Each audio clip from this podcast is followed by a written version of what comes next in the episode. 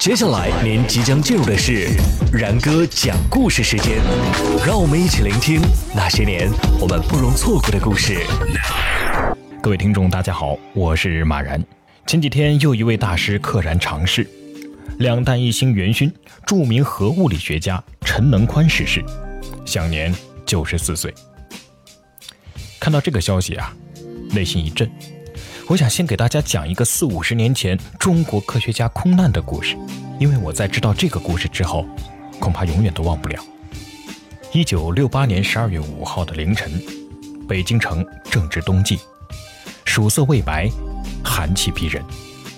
凌晨六点钟左右，首都机场附近的村民听到了一声巨大的轰响，随后就是一个巨大的火球和浓浓的黑烟直冲云霄，把白雾照得血红。后来人们隐隐约约地知道，这是一架小型的飞机在即将着陆的时候突然失事，一头扎在了机场附近的玉米地里。现场惨不忍睹，飞机残骸散落的到处都是，十三具烧焦的尸体散落在一地，面目全非，甚至肢体都散落在各处，难以辨认。随后有一批解放军士兵赶来这里。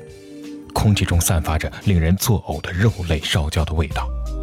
显然，这种情况下几乎不会有任何一个人生还。但是，这种情况下，所有人的目光却都集中在了一处，因为在那样的情况下，这显得太不寻常了。有两具烧焦的尸体紧紧地抱在一起，这两具尸体早已烧的是面目全非，如同半个焦炭。但是，却保持着紧紧抱在一起的姿势，许多年轻的战士都被这样的画面给吓到了，所有人都站在原地不敢动。后来来了首长，人们才有勇气尝试把他们分开。他们抱得很紧很紧，加上瞬间死亡，所以尸体是无比僵硬的。把他们分开的时候，必须很用力，就像掰断一大块木炭。由于缠绕在一起。把它们撑开的时候，不断的发出断裂的声响。当轰的一声，终于把它们分开之后，所有人立即脑袋嗡的一声，一片空白。时间仿佛定格了一样，所有人都无法说出一句话。因为把它们分开之后，我们惊讶的发现，两具尸体的胸部中间是一个皮质的公文包，虽然说有一点烧焦。但是在这两个人身体的保护下，依然是完整的。打开之后，一份热核导弹试验数据文件，完好无损。看到眼前的一切，前来接应的士兵当场跪地痛哭。那就是他们力学所的副所长郭永怀和他的警卫员牟方东。郭永怀的死讯，第一时间知道的。是三个他一生当中最重要的人。第一个是他的妻子李佩。李佩当时还在合肥的中科大，被紧急电报叫到北京。据说他知道这件事之后，什么都没说，硬是扛着一滴眼泪都没有流。另一个是中国核试验最高负责人周恩来总理。当时知道消息的周恩来失声痛哭。良久不语。还有一个，就是他亲如兄弟、永远的大师哥钱学森。钱学森知道郭永怀死去的消息时，嚎啕大哭，痛哭不已。郭永怀牺牲后的第二十二天，我国第一颗热核导弹试验获得成功。两年后的一九七零年四月二十四日，我国第一颗人造卫星发射成功。郭永怀，这个名字说出来，大家可能不是特别了解。他是被授予“两弹一星”荣誉勋章群体当中唯一获得烈士称号的科学家。其实，关于“两弹一星”，也有很多人不是特别清楚，在这里简单的科普一下：“两弹一星”最初是指原子弹、导弹和人造卫星，后来原子弹演变成了原子弹和氢弹的合称——核弹。这份科技项目当中，一共有二十三位元勋，在三个领域当中，又唯有郭永怀先生是一个人，三个领域都涉及到了。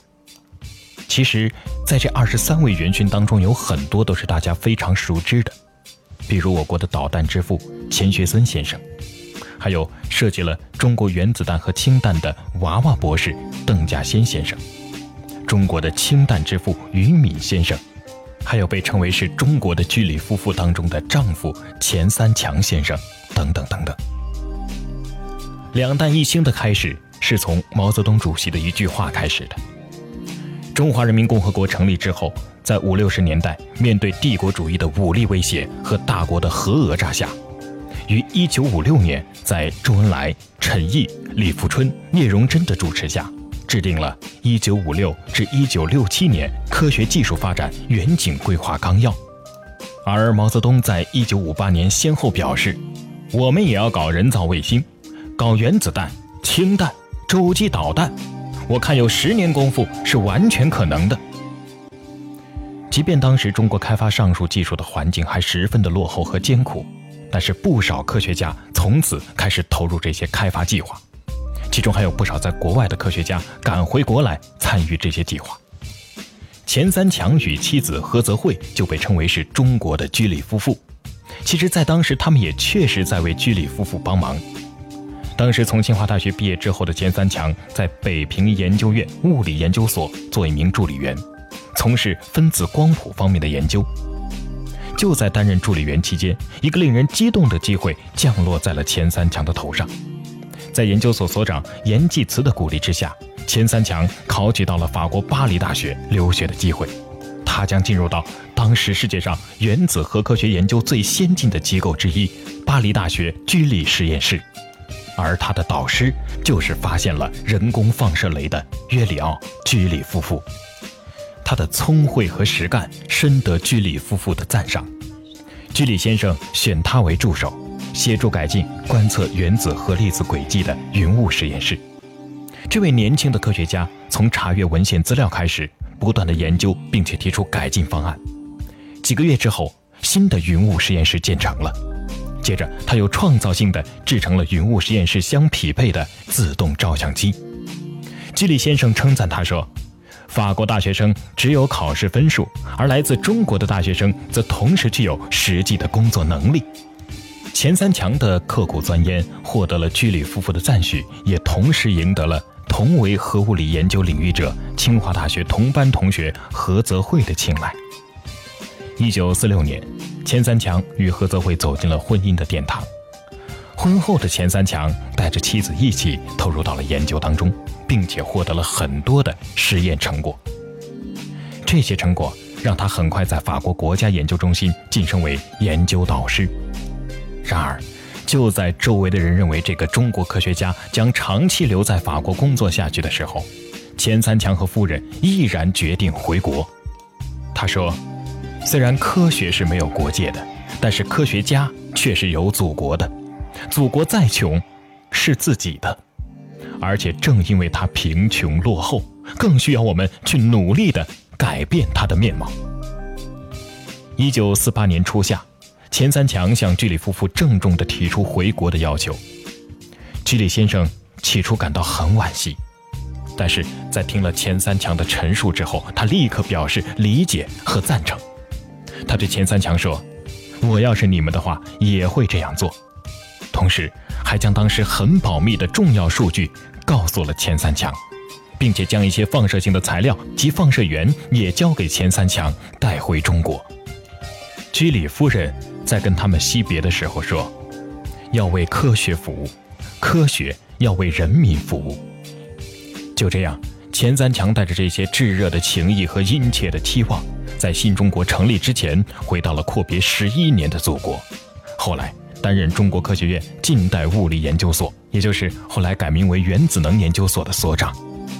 然而，中国的核弹研究工作并没有那么的一帆风顺。苏联单方面终止中苏两国签订的国防新技术协定，撤走了全部的专家，还讥讽地说：“离开外界的帮助，中国二十年也搞不出原子弹。”就守着这堆废铜烂铁吧。